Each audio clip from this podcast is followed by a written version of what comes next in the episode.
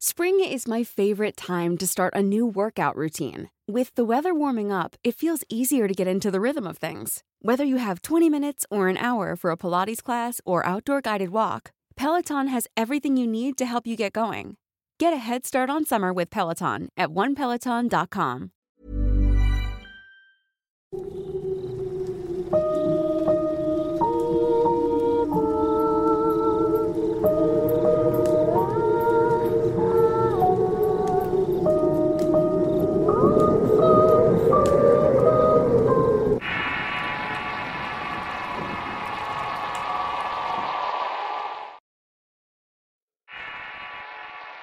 El puente. Relato basado en sucesos reales. Escrito y adaptado por Eduardo Liñán para relatos de horror. Si quieren conocer más historias del mismo autor, te invito a visitar el enlace que dejaré en la descripción del video. Conocí a mi esposo en una fiesta de la tienda departamental en la cual trabajábamos. Desde que nos vimos y comenzamos a conversar, supe que sería el hombre de mi vida y así lo fue. Con el tiempo nos casamos y no obstante su vida no había sido fácil.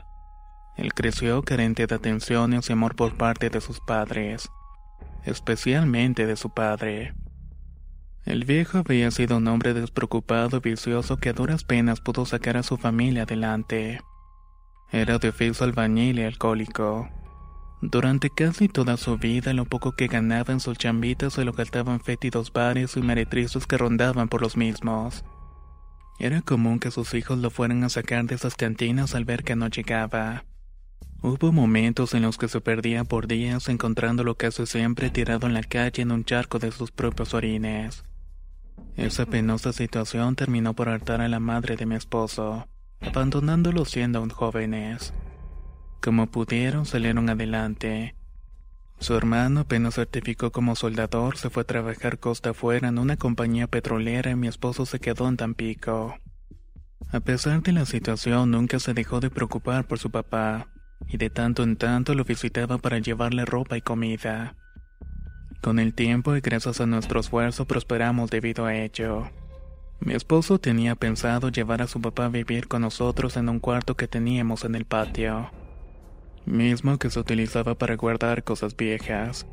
Pero el señor era obstinado y el vicio lo dominaba, mostrándose renuente en irse de su pobre casa, ya que como sabía nuestra casa tendría limitaciones. Muchas veces llegué a ver a mi marido desesperado por la situación deplorable en la cual vivía su padre.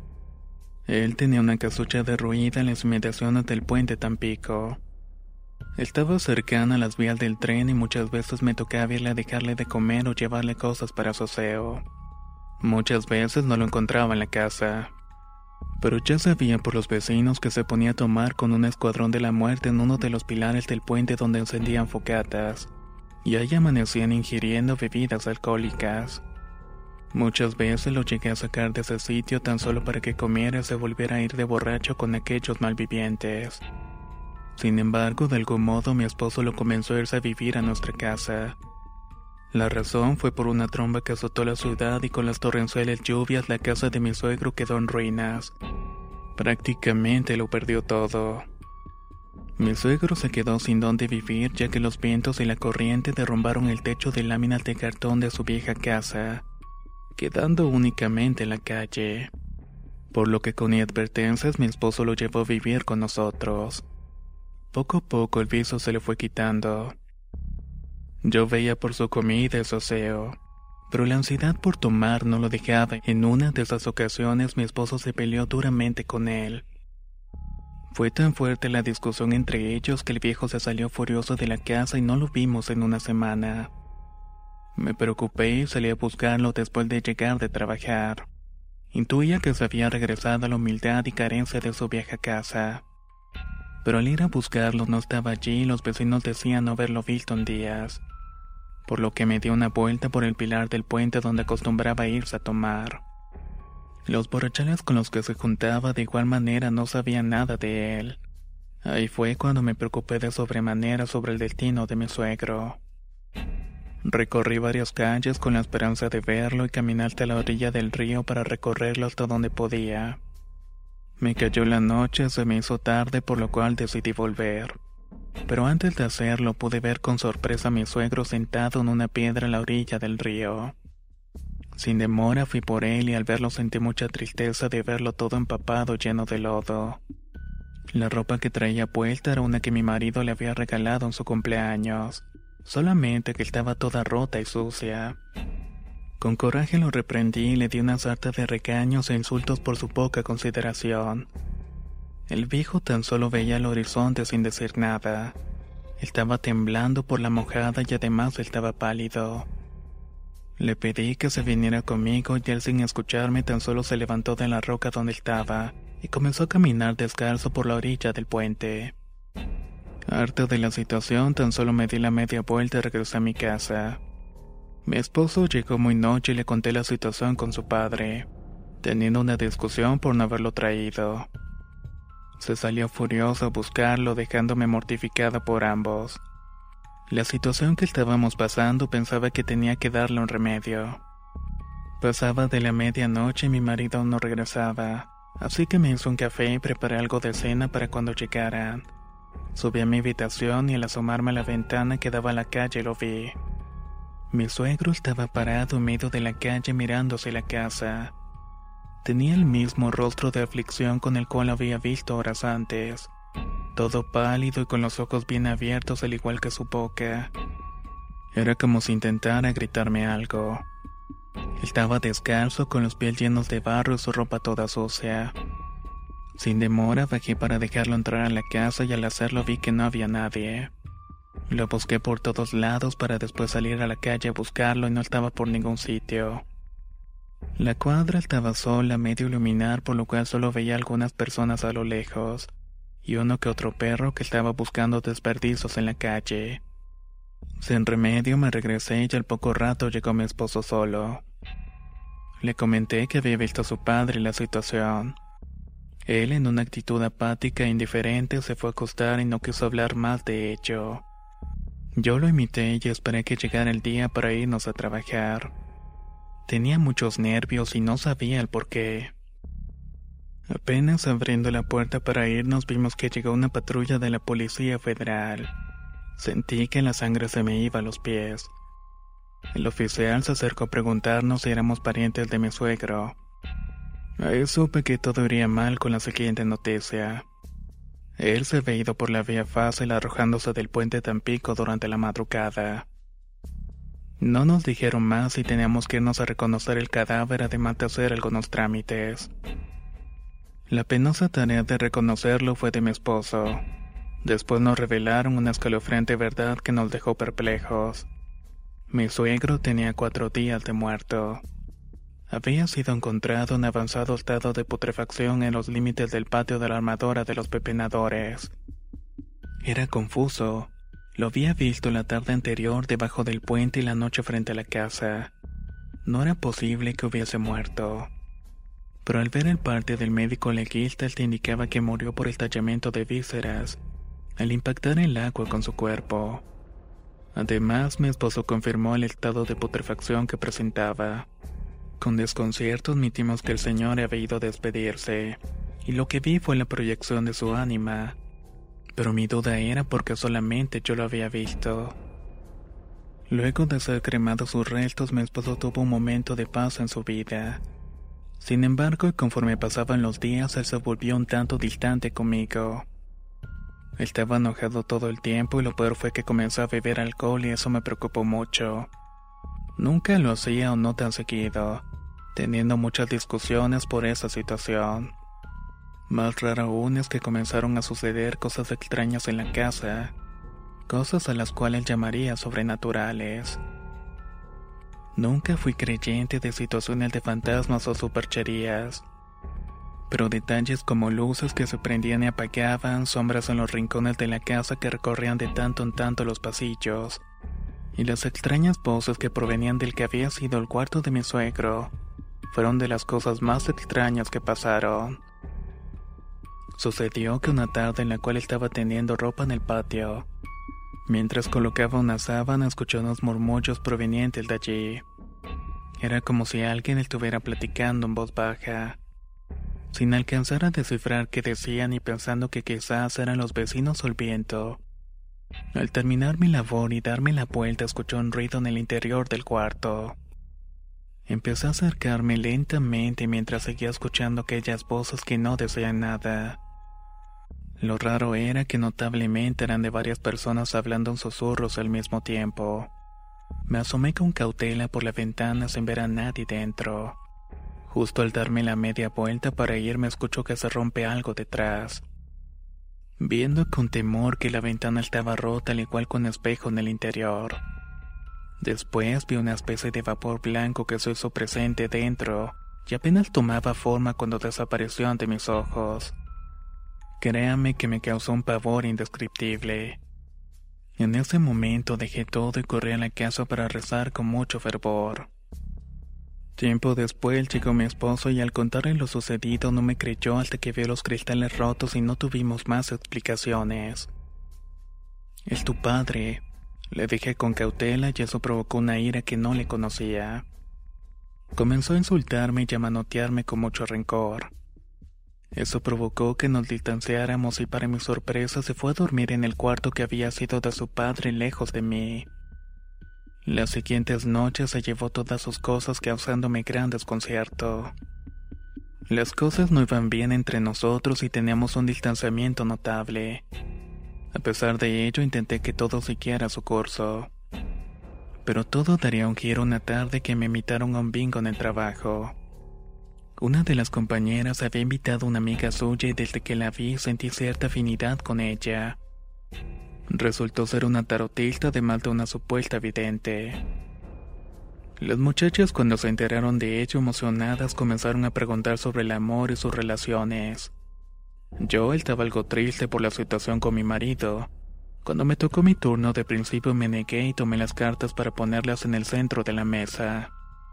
La chica entonces comenzó a tirarlas sin que me diera cuenta y comenzó a decirme cosas que no esperaba escuchar pero de todas ellas la que me alertó se refería a la situación de mi esposo y mía. Tu marido tiene un mal espíritu dañándolo. Ya tiene tiempo con el muerto encima. ¿De qué estás hablando? Pregunté con cierta preocupación. Desde hace tiempo tiene mal carácter y es porque un espíritu intenta dominarlo apoderarse del suyo. Tiene un parentesco con él. Es su padre. No se quiere ir y a través del lazo de sangre que tiene con su hijo quiere permanecer en este plano. Su padre murió hace unas semanas actuado de maneras extrañas. Le dije con algo de asombro. Tienes que quitárselo, lo puede enfermar o causarle la muerte si no logra lo que quiere. Al decirme esto, todo tomó un sentido inesperado, mas no extraño. Era hasta cierto modo comprensible que mi suegro quisiera llevarse a mi esposo, pues había sido lo único que vio por él. Con ese argumento, la adivinadora me dio una serie de cosas que tenía que hacer y unos baños que debía tomar mi esposo para quitarse el espíritu de su padre. Además de unos rezos y cosas por el estilo. Nos quedamos de ver después para que me hiciera una limpia en la casa. Conseguí los líquidos y las hierbas para hacerle la limpia a mi esposo el cual cuando le conté lo que había dicho la señora se burló de mí, comenzando de nuevo una discusión que nos hizo pelear y distanciarnos más. Esa noche no pude dormir por el llanto y la impotencia de saber que estaba perdiendo a mi marido por algo tan absurdo. Pero estaba pasando y no quería creer hasta que esa madrugada me levanté al baño para luego dirigirme a la cocina por algo de agua. Un escalofrío se apoderó de mi cuerpo al ver que en el patio estaba parada la sombra de una persona. Alertada y con cautela encendí la luz de afuera y me di cuenta que la persona era mi esposo. Estaba ahí parado medio del patio con su cara levantada mirando al cielo, con unos ojos que casi se le salen de las cuencas.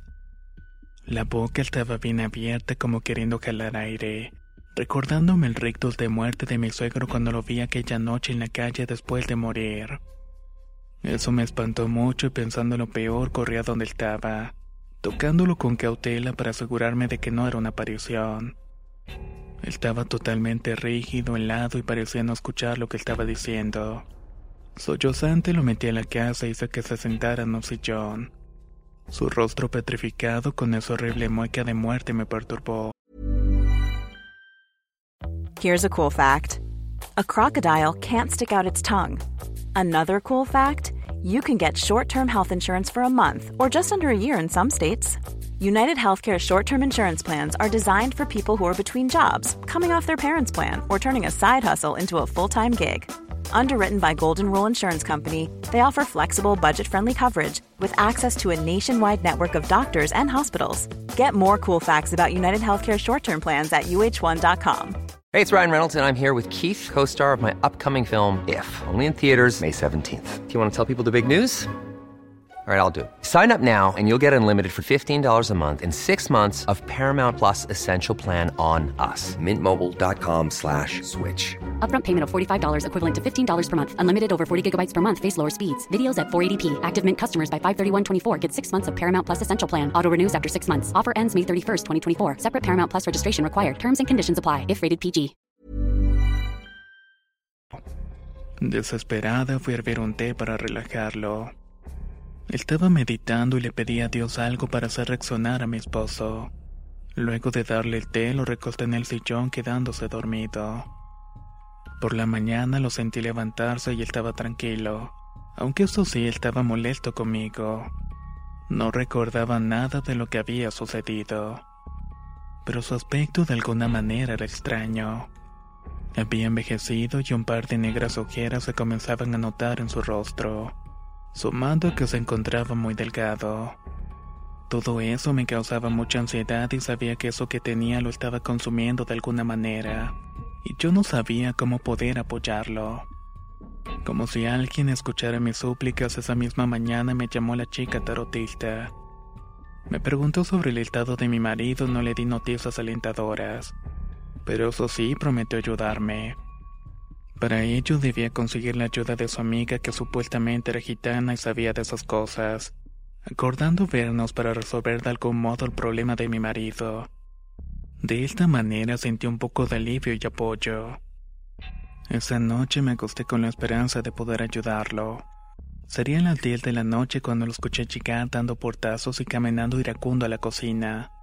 Estaba tirando trastes, platos y las sillas a su paso. Me levanté con ira y dispuesta a discutir con él. Cuando lo vi casi me voy de espaldas. Su rostro era otro y estaba completamente ebrio con la ropa llena de vómito. Al verlo por un momento recordé el rostro de mi suegro cuando se embriagaba. Era su mismo semblante. Él sin decirme nada se vino hacia mí con la intención de golpearme. Lo único que hice fue correr al medio baño que teníamos en la sala encerrándome mientras pateaba la puerta. Yo gritaba y sollozaba rogándole que se calmara. De pronto dejó de patear y escuché que abría la puerta de la entrada principal. Tardé unos minutos en salir del baño y vi el desastre de la casa y las puertas principales abiertas de par en par. Se había salido iracundo y sin pensar me subí a su coche y fui a buscarlo. Nosotros vivíamos en la colonia Tamaulipas, así que recorrí varias calles con la esperanza de hallarlo. Casi estaba a punto de rendirme cuando me paré en una esquina para pensar a dónde se habría ido. De inmediato mi intuición me llevó al terreno donde vivió su padre. Ese terreno ahora estaba lleno de maleza y basura, pero tenía la esperanza de hallarlo allí. Era casi medianoche y aún había gente en las mediaciones por lo cual pregunté si lo habían visto pasar, pero me dieron negativas. Me dirigí entonces hacia el lugar donde estaban los malvivientes con los que se juntaba mi suegro. Mientras iba en camino, oraba para encontrar a mi esposo. Al llegar y preguntarles, uno de ellos me comentó algo muy extraño. Y era que no había visto a mi marido, pero sí a mi suegro.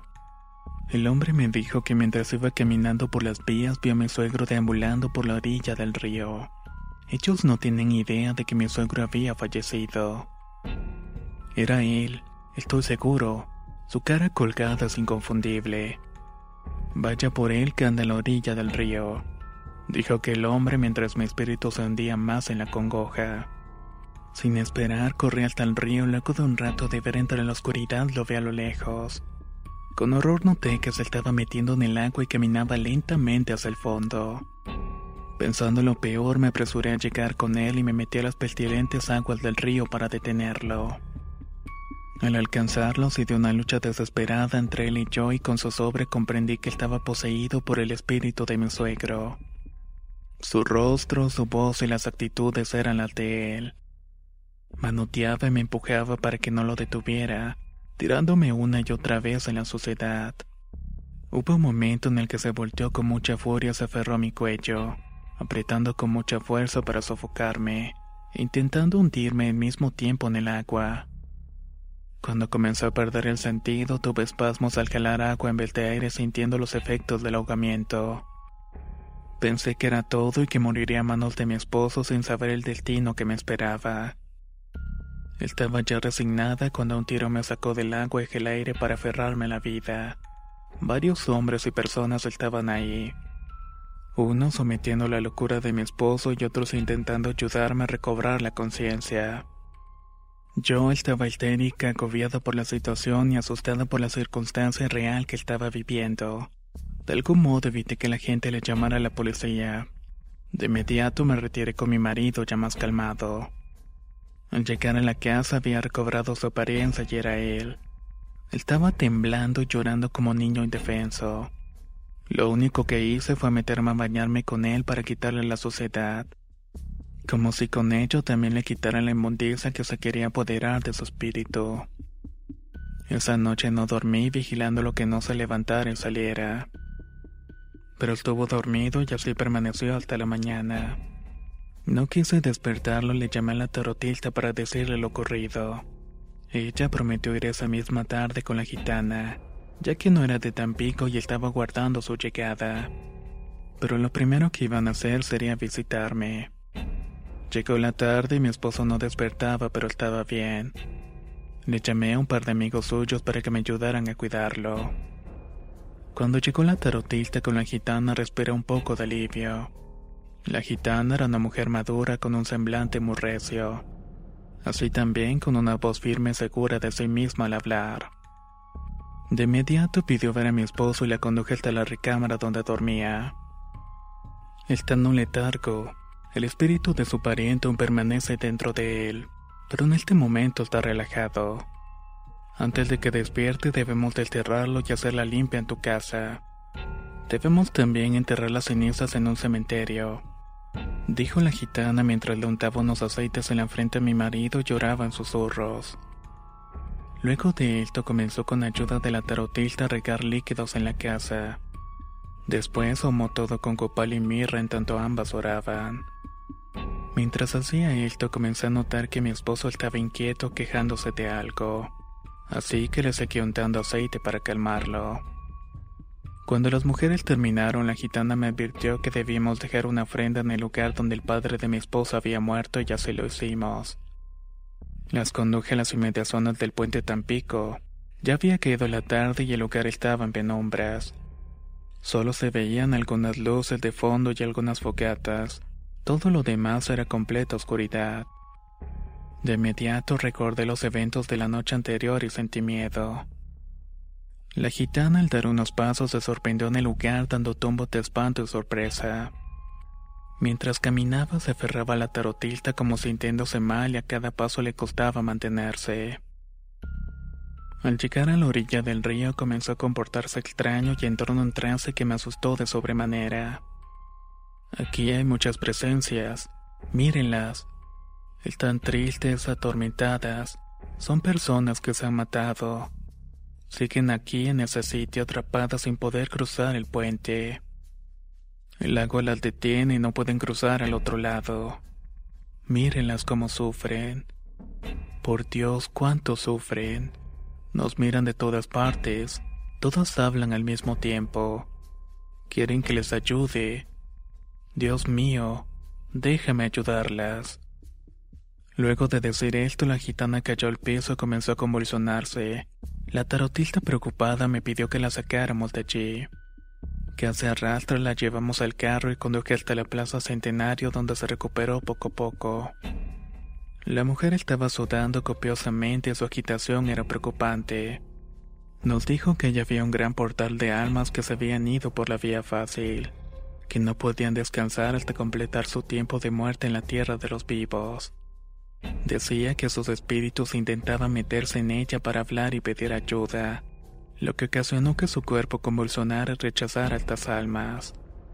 Yo no supe qué decir. Todo me parecía extraño, lo único que deseaba era que sanaran a mi esposo. Total que regresó la tarotista y yo a dejar la ofrenda que consistía en flores y veladoras, así como una oración por el alma de mi suegro y eso era todo. Regresamos a la casa y los amigos de mi marido aún seguían ahí. No había despertado y por el contrario dormía más profundamente. Me despedí de todos y por la mañana la tarotista me acompañaría a enterrar las cenizas de mi suegro al cementerio.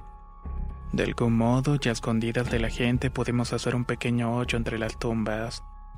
Ahí depositamos las cenizas debajo de un gran árbol haciendo unas oraciones y pidiendo por el descanso del alma de mi suegro.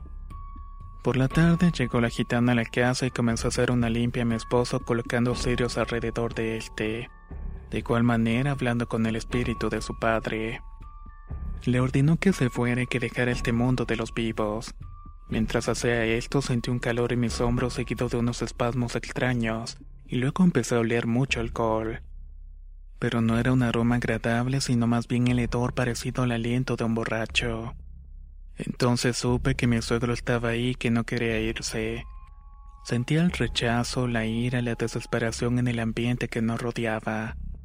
La gitana aumentó la intensidad de sus rezos y se hizo el caos en la habitación. Mi esposo se convulsionaba a medio de quejidos de dolor. De inmediato corrí a apretar sus manos y le hablaba diciéndole que se quedara conmigo, que no lo quería perder. Que lo amaba mucho y que dejara ir a su padre para que descansara en paz y que lo estaba esperando. De pronto se paró de la cama con un semblante horrible. Su cara de odio era comparable con los insultos que profería, maldiciendo a todos los presentes en la habitación. En cuanto hizo un intento por irse sobre mí a los golpes, la gitana le aventó un líquido al rostro y mi marido cayó en el piso retorciéndose de una manera horrible. Arqueó su cuerpo de una manera tal que parecía que se iba a romper a la mitad, mientras se desgarraba la garganta con unos gritos guturales y una voz siniestra que salía de una especie de eructo pestilente que provenía de su interior. Todos los presentes sentimos pánico, y uno de sus amigos salió corriendo asustado de la habitación mientras que otro se quedó e hizo un intento por someterlo sin éxito. Su fuerza sobrehumana era notable. La gitana, planteándose firme frente a mi marido, empezó a decirle unas cosas en un idioma que no entendí, y éste se iba alejando de ella como queriendo escaparse. En ese momento le dice a la tarotista que saliera a la calle a conseguir un animal, que no importaba cuál fuera. Yo sin entender bien el horror que estaba experimentando recordé que la vecina tenía un pequeño perro al cual alimentábamos a veces. Pero en ese momento la vida de mi esposo estaba en juego y no dudé en decirle a la mujer que fuera por el pobre animal. Por lo cual presurosa salió por él y al volverlo colocó junto a mi marido que seguía acurrucado en la esquina del cuarto. La tarotista sujetó al animal y miró a la gitana como diciéndole que estaba lista. Los rezos aumentaron y en el momento en el que empieza a recitar algo en tanto arrojaba unos líquidos a mi marido. Este empezó a convulsionarse en el piso. Mientras le gritaba le untaban un aceite en la frente y el animal de pronto empezó a retorcerse con sufrimiento. No sé en qué momento la gitana le grita a la tarotista para que matara al perro. De inmediato la mujer asalta un golpe con un cuchillo al animal. Pude con incredulidad escuchar que se quejaba con voz de una persona, una que salía de entre los ladridos agónicos que hicieron que gritara de miedo. La gitana me gritó para que fuera con mi esposo y me pidió que le hablara para calmarlo y así lo hice. Estaba ardiendo de su piel y sudaba chorros. Entre llantos y mi voz quebrada pude decirle que lo amaba y que deseaba que no se fuera de mi lado. De algún modo supe que me había escuchado porque se calmó y apretó mi mano. Poco a poco recobró la conciencia y despertó del sueño. Me miró con extrañeza y me dijo simplemente que había tenido mal sueño. Yo me emocioné tanto que lloré y lo abracé fuertemente. Mientras al perro se le escapaba la vida, la gitana decía que el espíritu inmundo también se iba con él, quedándose muy tranquila y comenzando a fumar con sumo placer después de la extraña situación. Luego de limpiar todo y darles un dinero, las mujeres se retiraron. A partir de ahí las cosas volvieron a ser las mismas en mi matrimonio, tanto que me embaracé a las pocas semanas. De la experiencia con mi suegro solamente queda el mal recuerdo, pero debo confesar que siento un poco de pena y tristeza por todas esas almas que se quedan allí. A veces les llevo la luz de unas veladoras y flores, para que con ellas encuentren el camino y crucen al otro lado del puente.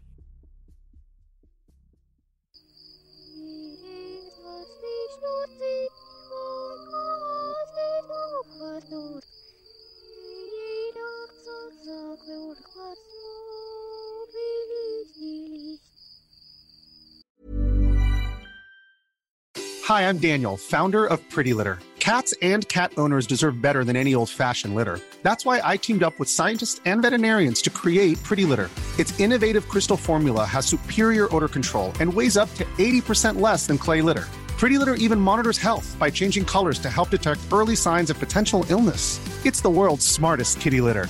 Go to prettylitter.com and use code ACAST for 20% off your first order and a free cat toy. Terms and conditions apply. See site for details.